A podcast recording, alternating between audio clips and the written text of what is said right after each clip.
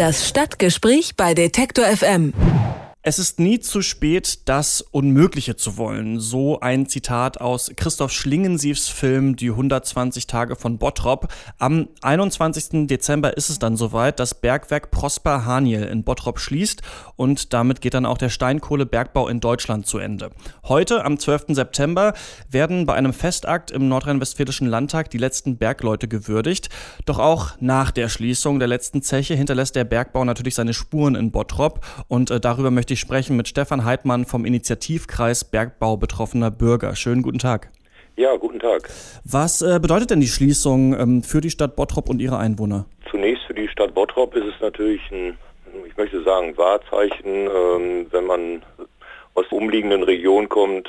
Natürlich hängt dort auch einiges an personellen Problemen dran, äh, da auch einige Bottropper noch im Bergwerk beschäftigt sind.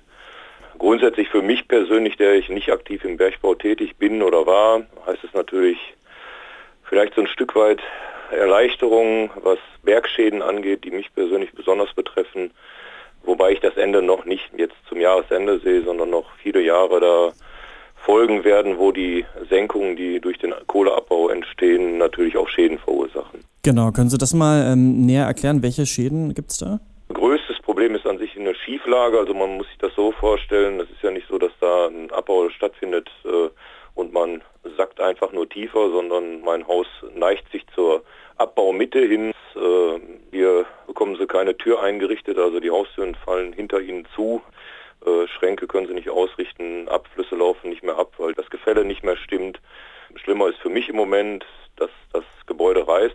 Äh, Putz fällt mir von der Wand, Türen schleifen. Das sind so die, die augenscheinlichen Sachen. Das sind nicht nur Probleme, die Sie haben, sondern auch viele andere Bottropper. Ich bin da noch in der glücklichen Lage, im Moment noch über eine Instandsetzung zu reden. Es sind allerdings eine nicht zahlhaft belegte Menge an Häusern wirklich de facto abgerissen worden. Die mussten abgerissen werden, weil sie einfach nicht mehr standstabil waren. Ja, was wird dann da dann unternommen von der Landesregierung und auch ähm, vom Kohlekonzern RAG, also um diese Schäden dann zu reparieren oder ähm, kriegt man dann eine Entschädigung zum Beispiel, wenn das Haus abgerissen werden muss? Mm, also grundsätzlich ist der Bergbautreibende entschädigungspflichtig, also der muss die Schäden beseitigen. Ich kämpfe da im Moment so ein bisschen gegen mit der RAG, was Instandhaltung heißt. Ähm, das heißt, man entschädigt auf Zeitwertbasis in vielen Fällen. Das können Sie sich so vorstellen, als wenn Sie einen acht Jahre alten Pkw haben und der im, beim Unfall Totalschaden ist, da bekommen Sie halt kein neues Auto für. Das heißt also, Sie werden irgendwie in einem Mittelwert entschädigt. Also jeder Fall wirklich einzeln zu verhandeln und verhandeln heißt aber auch oft über eine lange Zeit äh, ungenutzt den Raum liegen lassen zu müssen, bis dann geklärt ist, welche Schäden übernimmt welcher Verursacher. Wird dann da genug getan? Also was sagen die Bottropper da oder wie ist da die Stimmung? Also die Stimmung ist verhalten, muss ich offen sagen. Ähm, es ist so, dass diese Regulierung grundsätzlich da ist. Eine große Befürchtung besteht allerdings, dass die natürlich mit Ende des aktiven Bergbaus schlechter wird. Man merkt immer wieder, dass die Behandlung eines gemeldeten Schadens sich immer länger hinzieht. Also ich persönlich habe da wirklich Befürchtungen, dass wir in zwei Jahren irgendwie keinen wirklichen Ansprechpartner mehr haben, äh, dass dort auch vielleicht die Gelder gar nicht ausreichen. Es sind angeblich Rücklagen geschaffen, die niemand so richtig benennt. Das heißt natürlich auch Senkungen, die jetzt noch kommen werden, die werden mindestens drei bis fünf Jahre noch kommen, weil die Erde halt noch immer nachsackt.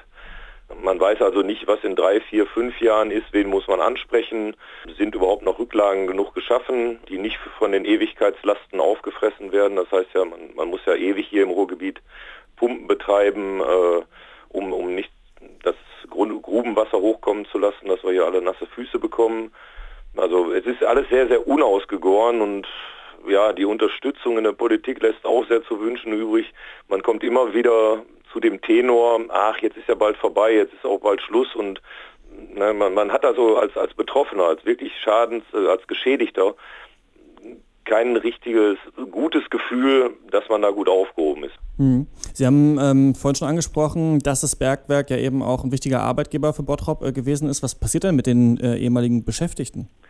Ja, mein Kenntnisstand ist dort, dass jetzt natürlich durch die Regelung der Vorruhestands Möglichkeit durch also altersbedingtes Ausscheiden und äh, frühzeitiges Freisetzen von Mitarbeitern, sagt man wohl dazu, also die sich anderweitig orientieren konnten, äh, dort die Personenzahl runtergefahren hat. Bottrop ist ein aufnehmendes Bergwerk schon seit sehr vielen Jahren. Das heißt, die, die anders, äh, anderen Bergwerke hier rundum im Ruhrgebiet, die geschlossen haben, haben Personal nach hier entsandt. Bottrop selber hat eigentlich die, die geringere Zahl an Beschäftigten hier. Man spricht davon, das kann ich aber nicht bestätigen, dass im Umfeld dort auch Zulieferer betroffen sind. Das kann ich nicht bewerten, sage ich mal. Es war ja über Jahrzehnte jetzt bekannt, dass der Bergbau ausläuft und ich denke mal, wenn da jeder seine Hausaufgaben gemacht hat, ist auch diese Umstrukturierung möglich gewesen, sodass da also niemand ins Bergfreie oder ins Bodenlose fällt, mhm. äh, was den Arbeitsplatz angeht. Und zumal dieses Ende des aktiven Abbaus heißt ja nicht, dass dann wirklich die Tür abgeschlossen ist und niemand mehr was macht.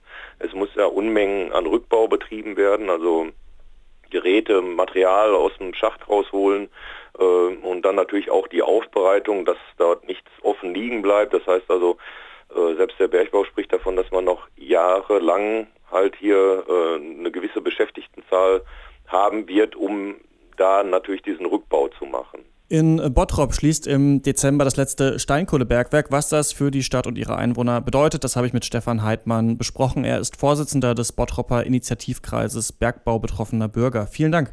Ja, ich danke Ihnen. Das Stadtgespräch bei Detektor FM.